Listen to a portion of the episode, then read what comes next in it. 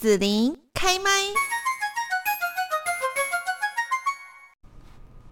今天幸福家庭甜蜜蜜的节目主题要来谈婆婆也是妈？计划要结婚的两个人，首先要面对的就是住的问题。很多长辈哦，当初在买房子就考量说啊，要跟孩子住一起哦。也就是说呢，很多的准新娘面临跟伴侣的家人同住的考量，还有适应问题。光是这一点，可能就让很多准新娘心里充满着恐惧还有担心呐。那今天呢，我们在节目这边就邀请到了家庭教育专业人员。协会的林淑玲常务理事要跟淑玲老师来聊聊哦，和公婆同住和公婆的感情呢，到底要如何经营，会怎么变化呢？淑玲老师你好，嗨，子玲好，听众朋友大家好。好，那我先来说个这个听众朋友分享他的故事哦，就是结婚前呢，双方就讲好跟公婆同住一个屋檐下。那刚开始住的时候呢，媳妇觉得说公婆人都很好哦，但因为呢公公有抽烟的习惯呐，那这媳妇就不太能接受说公公身上都有一个烟味嘛。当她怀孕生下小孩，那抱公公在抱小孩的时候，媳妇就很不愿意哦。还有其他的兄弟姐妹可能也都有一些啊不同的卫生习惯哦，就会影响到大家这个公共空间。好，那这媳妇呢也会觉得很难接受，因为我只是要嫁一个人，为什么跟这一家人住在一起，要让自己呢忍受很多无法忍受的一些事情，这样子哦。那遇到这种生活习惯的问题，身为一个媳妇，又是这个家庭的后来者，讲也不是，不讲也不是，那的到底该怎么办呢？嗯，我想这就是很多的婚姻里面。走到后来不得不分手的一个很重要的原因，嗯，表面我们常说是婆媳冲突、婆媳不和，其实不见得是婆跟媳，有时候是一个家庭跟另外一个家庭的不和。可以想见，两个不同的背景的家庭，很多的习惯真的很不一样。这种不一样，你非要把他们凑在一起，势必就会在过去来讲，就会有一方要忍，要让。那么好不容易熬到我成为婆了之后，那我终于可以要求新的媳妇遵照我的规矩、我的方式。当然，这中间就有很多。用可歌可泣四个字来形容的故事了。嗯嗯嗯。可是作作为现代人，我们不需要再这么哀怨，不需要这么辛苦吧？嗯，有时候我觉得这一个问题有点复杂。一方面可能是因为这个人哈的这个辈分哈这样的家庭伦理的关系，那另外一方面有可能呃就是说公公婆婆这一代会觉得你住的是我买的房子。那你好像应该听我的话，因为这个房子我有权讲话。我我觉得，如果年轻的新婚夫妻，嗯，跟长辈一起住，当然第一个要尊重长辈的习惯哦。如果你一开始就知道你们彼此的习惯落差太大，那么不妨不要痛苦在后面，不妨在前面就先说好。怎么说啊？宁可花钱去租房子，啊，也不需要勉强的靠在一起，那不叫取暖，叫彼此相互伤害。啊，可是公公婆婆就说啊，家里就有就有房间，本来就是要买给你们住的啊，当初买房子就已经都算好，就是要给我儿子一家人住的。所以在这里，我想这次节目不一定是要给年轻的世代听，嗯，我也很希望。呃，我们的中中高龄的，身为长辈的，嗯，这些伙伴们，你也可以听到，你自己心里应该要很清楚知道，我们的年龄跟年轻人的生活形态真的落差太大，嗯，所以你非要他跟你一起住，你考虑的原因是什么？考虑彼此有一个陪伴，嗯，一个支持，相互照应。还是你们打算住在一起，彼此磨到死啊？斗斗 到大家都没力，嗯，你是打算怎么想的？你是怎么做的？你打算要的是什么？要先想清楚。我在想说，可能，而且我觉得这会有城乡的哈，这个观念不太一样，尤其是比较没有那么都会然后就尤其台北可能会这种分化的概念会比较多一点。可是如果是台北之外哈，比较尤其是乡下一点的地方，可能长辈都会觉得说啊，本来。儿子就还是跟我一家人，所以媳妇是嫁进来的，她是来跟我们家一起住的，所以大家住在一起是很正常一件事情。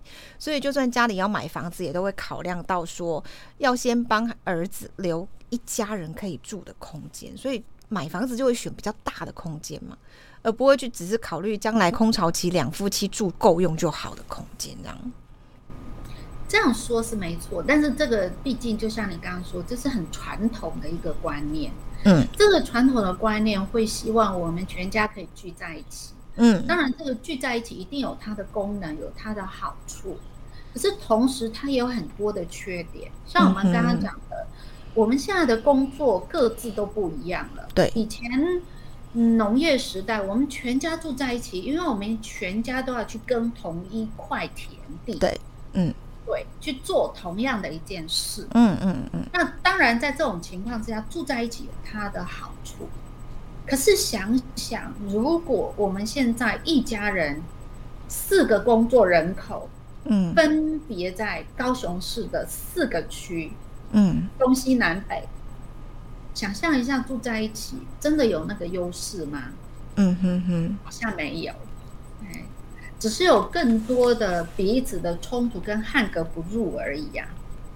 嗯，但是做父母的总是会希望说，我还是想要看到我的孩子，啊，甚至我看到我孩子的伴侣，让我觉得心满意足，觉得我已经尽了我人生该尽的义务，是我，已经升格，是，嗯，是我已经升格了。可是这样子的一时的想法，就长远来讲是没有帮助的。嗯哼哼哼。所以，如果你今天即将升格为公婆或者岳父母，啊，我会建议你认真的思考这个问题，让年轻人去过他自己的生活，我们过自己的生活。嗯，这个最大的好处就是我们在有距离之下。可以看到更美的风景，太近了，根本看不见，什么都看不到。嗯，风景是要有一点距离才能够看得到的。嗯，没有距离，你看到就是一片模糊。可能那个日常生活每天就是一堆的抱怨啦，还有呢怨恨啦，累积起来哈，那个风景就是一片模糊了这样子哦。那偶尔呢，都呃久久的哈，或一阵子才见一个面，一个礼拜才见一次面的话哈，那个风景才会浮现出来，因为平常累积的怨恨没那么多这样子。没错，一定要有一点距离才有美。嗯嗯嗯，好，那我再继续讲这个故事啦。哈，就是他后来呀，就是生了小孩。那还是住在夫家嘛？好，那这个媳妇啦，她的那些同事、朋友、娘家的人，就是一定会想要来看小孩呀，对不对？哈，啊，也要送一点这个庆祝小孩的一些小礼物，这样子。那结果呢，几次下来哦，这个媳妇就发现说，夫家的人会不高兴，即使是说她已经事先都跟哦夫家的人就说好，说啊什么时候啦，他的谁谁谁会来家里看小孩。但是呢，婆婆就是会表现出她的心里不高兴，好不舒服，那就这个媳妇心里就有一些负担呐，因为呢就会觉得很委屈，然后又觉得很不自由。那这个状况要怎么再跟婆婆沟通呢？因为人家要来都已经先讲了，不是吗？嗯，我想婆婆跟媳妇这两个角色，其实在面对。呃，不断的有媳妇的朋友或家人来访这件事情，有些话没有讲清楚。嗯，有些话，嗯，没有讲清楚。比如说，婆婆可能会觉得啊，是你的朋友，是你的家人来，哦，那我们一定要准备些什么？嗯，那但是这个准备可能对婆婆来讲，我会觉得有一点负担。是，哎，因为你们。这今天这个来，明天那个来，嗯你们又不一起来。哦哦，身为一个主人家，我又觉得我不可以失礼，有可能吧？有可能，陪伴你们，接待你们，然后嗯你们开开心心的在谈小孩，可是我又插不上嘴，插嘴好像我又是个恶婆婆。真的哎，老师你好会讲哦，这其实也许心里面多少有点别扭吧，啊哈，但是就媳妇来讲，可能我会觉得说，我的家人、我的朋友来看小孩，妈妈、婆婆，你可以不用在这里，但是我又哦不好开口叫你走开。可是我想换换一下啊，就是说，如果今天这个是女儿住在妈妈家，住在娘家，然后妈妈会这样子去去不高兴自己的女儿怎么有那么多的同事啊、朋友啊、婆家的人啊、谁啊，要来我们家这样子吗？当然不会，这中间就差别在于我们对于这个不确定的关系、不熟悉关系的，好，呃，应该叫提心吊胆，哦哦哦。我们小心翼翼。哦，其实我们正向解读这样的婆媳关系，应该说婆婆也好，媳妇也好，我们都不想要因为某些事情破坏我们之间的平衡。嗯嗯嗯嗯嗯。可是某种程度来讲，又没有把话讲清楚，嗯，又很怕说外加的这些因素呢，会让对方不高兴。但是又不方便问说、啊，你会不会不高兴？因为这样讲起来很奇怪，嗯嗯嗯好，像你已经认定了对方不高兴，他就不高兴这样。哦对对，那事实上我们也可以换另外一个角度，虽然我已经跟你讲了，嗯说什么时候人要来，嗯但是呢，我们可不可以告诉对方说，那一天我自己会去准备该有的茶点或者这些，那他们只是来送个礼，很快就会走，要不要把话讲清楚一点？嗯嗯也不要让婆婆或者是媳妇彼此都觉得很尴尬。其实还是重点在于我们没有把话讲清楚，怕讲的太清楚了，伤了对方，又不讲，反而又更多的想象跟模糊的空间。那可是跟自己的妈妈就可以不用讲，就不会有这个怕伤害吗？因为你不怕得罪你妈呀，可是怕会得罪婆婆对，因为你跟婆婆的关系没有那么稳定，没有那么明确。哦，是这样哦。你要亦步亦趋的、小心的去经营这个关系。嗯其实婆婆也是一样，她也得小心经营这个关系啊。因为以我自己来讲，我也是婆婆，我也是丈母娘。嗯嗯有时候面对我们自己的孩子的伴侣，很多话我们不会那么直截了当的说，嗯因为会觉得说了会太伤人。可是对自己的孩子，你就会大啦啦的直接说：“哎、你不可以这样，或者你应该要怎样。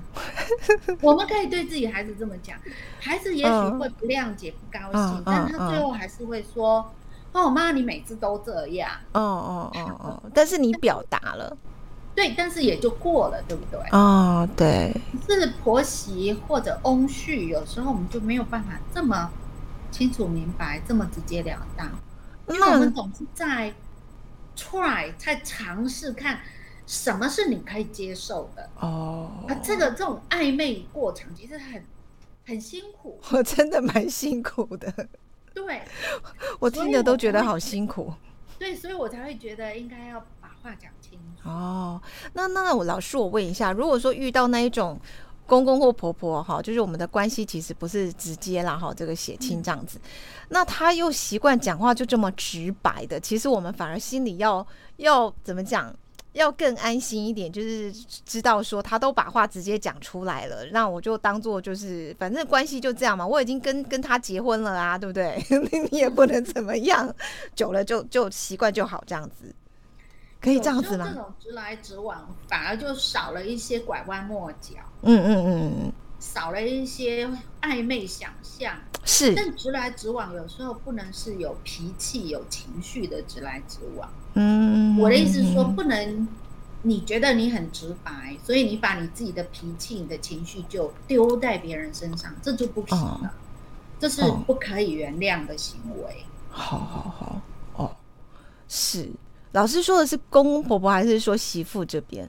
哦，我觉得彼此都一样。哦，好，就是说我表达，我直接表达，但是不是说我就乱发脾气这样？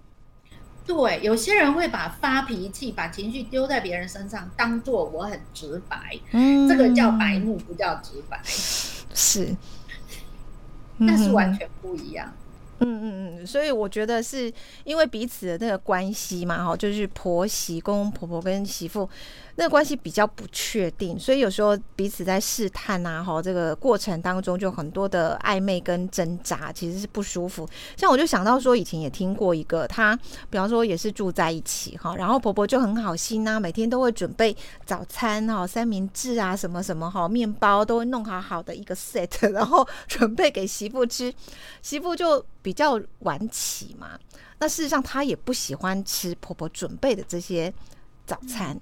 好，那可是婆婆就很好心的准备给她了，那媳妇要吃也不对，也不吃也不对，这样子哈。那刚开始都会接受，后来呢，过一阵子她就完全就就是就不接受，就换婆婆受伤了。所以我觉得其实这个过程就是说，其实大家就把话讲清楚啊，不要说发脾气的状况，然后婆婆自己要心里要坚强一点，嘿，不要因为被媳妇拒绝了你的好意就觉得很受伤，这样子是不是？我觉得以我的世代来讲，像我现在的我这个婆婆的身份，嗯我要做任何为我的孩子做任何事情之前，我一定会先问。嗯嗯嗯比如说我们全家出去聚餐，像我女儿带孩子回来，先生一起回来，我都会邀儿子跟媳妇，我们一家五口六口一起吃个饭。嗯那我就会先问说，哎，这一次你们有没有推荐要吃什么？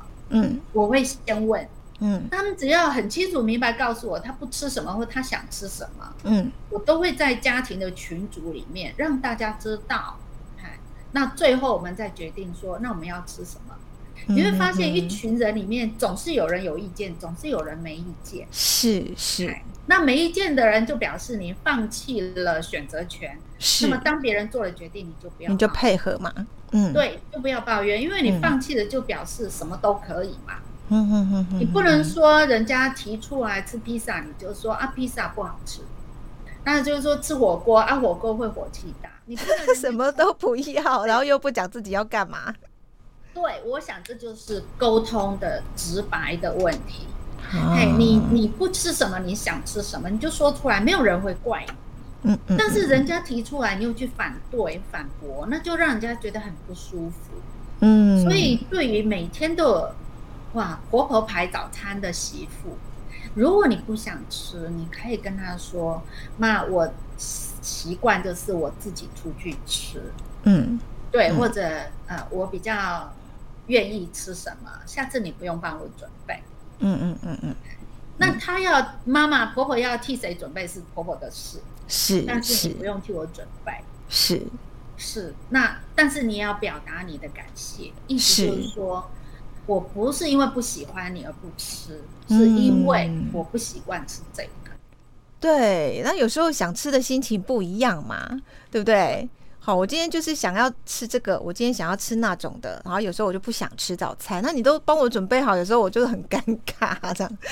好，然后每每天要勉强自己这样，好，其实就我觉得好好沟通一下，嗯我我女婿回来跟女儿回到我家的时候，我从来不问他们早餐吃什么，我也不会为他们准备早餐，因为一开始我们就说白了，他们要吃的早餐形式跟我不一样。嗯嗯嗯嗯而且现在年轻人他们都叫外送啊，我就会想说，嗯哇，天哪，一份早餐五十块钱，然后加那个外再加个外送费，我的天，这样子你划得来？但是我后来想一想，花的是他的钱，是啊，他要的生活的形态跟我有什么关系？我不愿意，哦那我就自己出去买，或者我在家里做。老师讲到这个关，系的事。老师讲到这个很 我的标准就加在年轻人身上。老师讲这个就是非常活生生的一个案例。现在年轻人真的都喜欢叫外送，其实我有想过这个问题，我也很想叫外送，哦，可是每次要花这个钱的时候，我就在想，那个三十块我自己赚就好了，我骑着摩托车出去回来，我还可以去看看风景之类的，运运动一下，不然整天都坐着嘛，对不对？哈，运动一下，然后回来吃个自己想，偶尔我在路上，也许我就改变要买什么的主意了。是啊，对啊，我我后来我从来没有叫过外送，但是现在年轻人就是很习惯，那我们就大家彼此有各自的喜欢，对不对？不要干预。对。这样子大家都快乐。对，如果我要出去买的时候，我还是会随口问一下，说：“哎，我要去吃什么？嗯嗯去买什么？你们要不要？”嗯他们他们就会说：“哦，我们已经叫了。”嗯嗯，他已经叫外送了。好吧，那我就去买我自己的。好，那我乐得不要花钱请你们，我也不需要为了你的餐食去张罗。可是他们叫外送也要问你一下啊，说妈妈有没有要吃什么，顺便叫外送一下。哦，我觉得现在年轻人比较不会想到老人 啊，真的吗？因为他会觉得我们要吃的跟他不一样啊。哦，是，没关系啊，我不介意。好，好吧，好吧。我一点都不介意，好好 好，确实跟他们不一样。嗯，好，那我们再回到刚刚那个故事哦，就后面还有哦，就是说这个媳妇生下宝宝之后，因为要照顾宝宝嘛，哈，所以她做家事时间就不固定啦。结果呢，婆婆也就开始不满意了哈。然后这个过程当中，当然媳妇心里就会有累积很多的不平衡，因为呢，照顾新生宝宝就很累了哈。结果呢，呃，还要负担全家的什么扫地、倒垃圾、洗碗、刷厕。所洗衣服等等，但只要一个做不好，她就可能会被婆婆念哈。啊，媳妇住久了就觉得哈，越来越没有人能理解她，每天都要不断为这个家打理，还要照顾宝宝哈。然后呢，这个做家事的 tempo 有点不一样，还要被念等等，心里就很委屈又很压抑哈。那就想说，这样的日子到底该怎么过下去呢？哈，要问一下老师了。子琳，你刚刚说的那一段，我听到了一个非常关键的一件事情。什么呢？宝宝的爸爸去哪里了？没看到呢。爸爸可能去工作了。这宝宝的爸爸是消失在人间吗？还是去白天 去工作了？因为好像就是媳妇，她就是这一段时间是没工作，就住住在公婆家嘛。对呀，结婚之后其实就是也没有出去工作啦，住在公婆家。那只是说就很快就怀孕就生小孩，好像一切都顺理成章。然后因为住公婆家，你也没有花钱买房子，也不用付房租，所以当初就可能进来就有分摊一些家务事了这样子。那生下宝宝那个整个日子嘛，哈，生活、工作等等，这个对媳妇来说就有点不太一样，因为毕竟要花更多的重心跟时间去照顾好宝宝了。对，是。可是我觉得在这个过程中还是一样的是，媳妇她刚生了一个新的宝宝，她会想要花很多的心思在宝宝身上，这是可以理解的。嗯嗯嗯。啊，那这个过程有没有让婆婆知道？嗯嗯，如果以传统的婆婆来讲，她自己甚至在坐月子就开始料理家务了，要煮一家一大家子的三餐。嗯，她会觉得我都可以挺过来，为什么你不可以？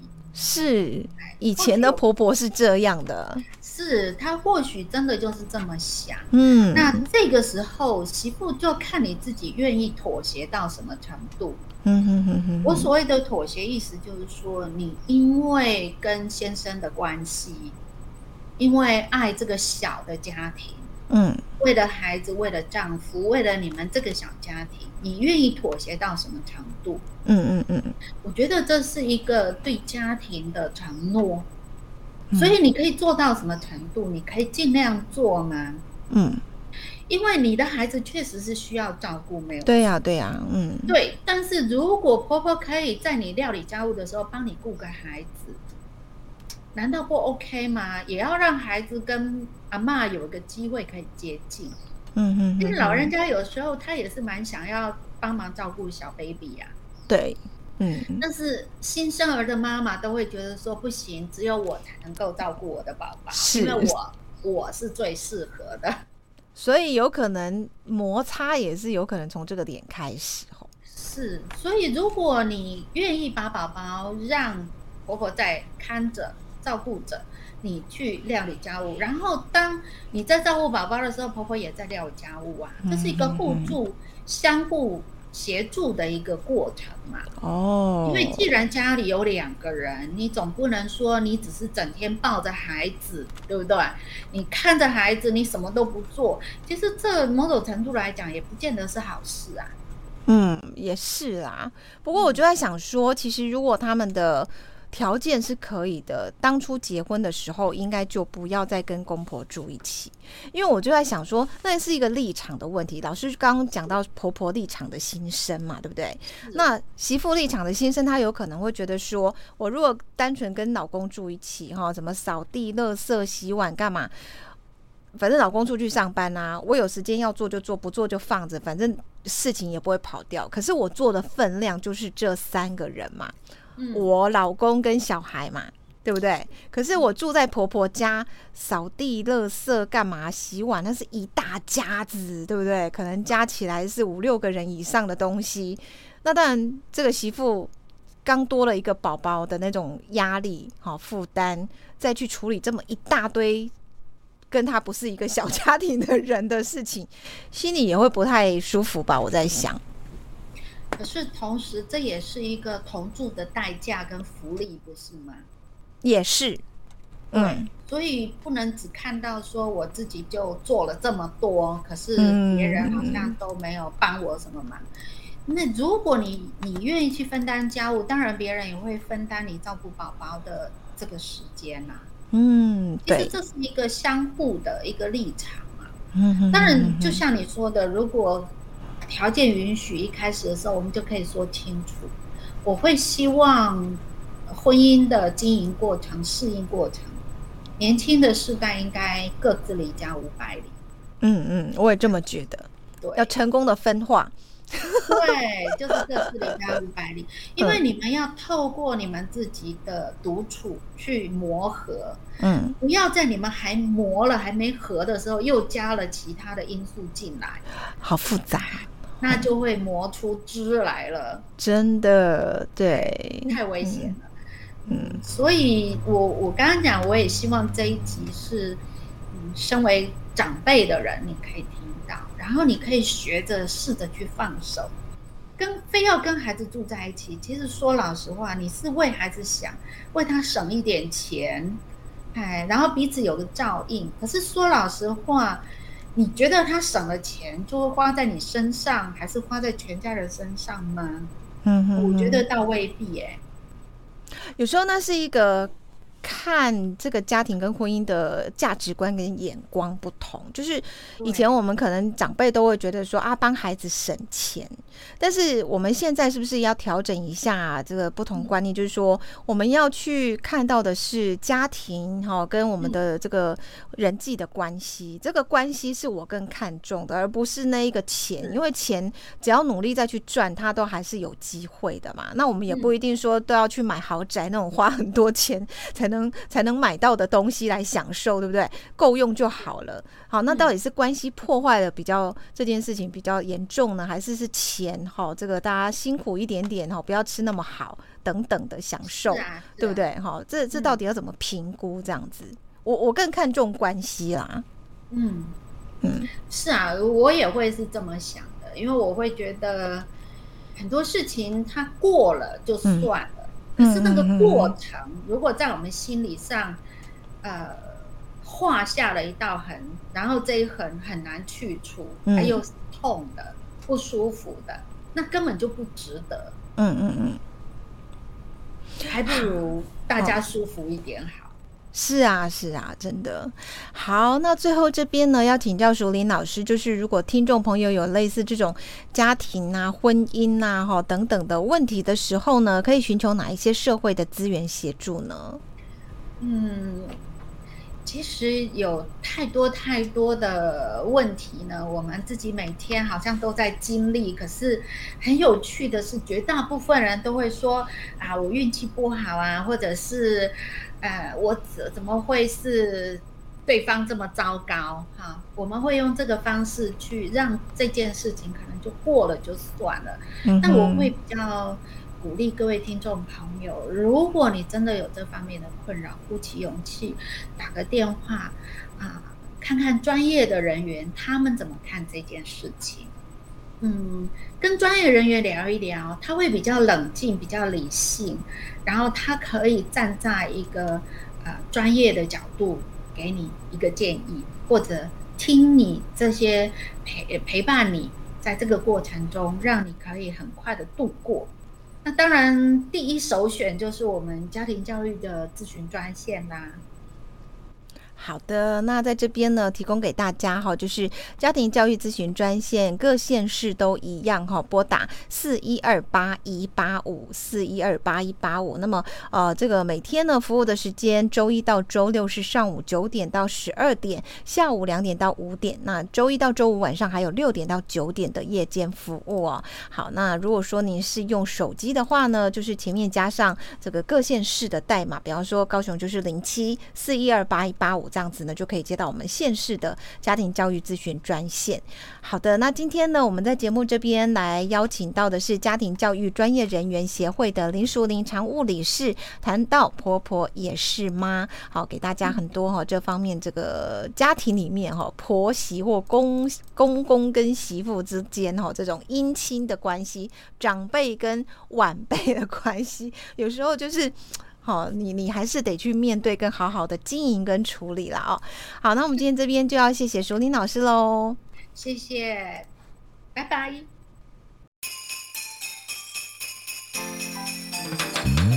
谢谢你让紫琳用节目的方式来陪伴你，欢迎继续关注紫琳开麦。对紫琳的节目有什么想法或回馈，请留言或私讯脸书紫琳开麦，或者加入 lie 聊天室 Podcast，听起来还会不定期举办活动哦。我们下次见。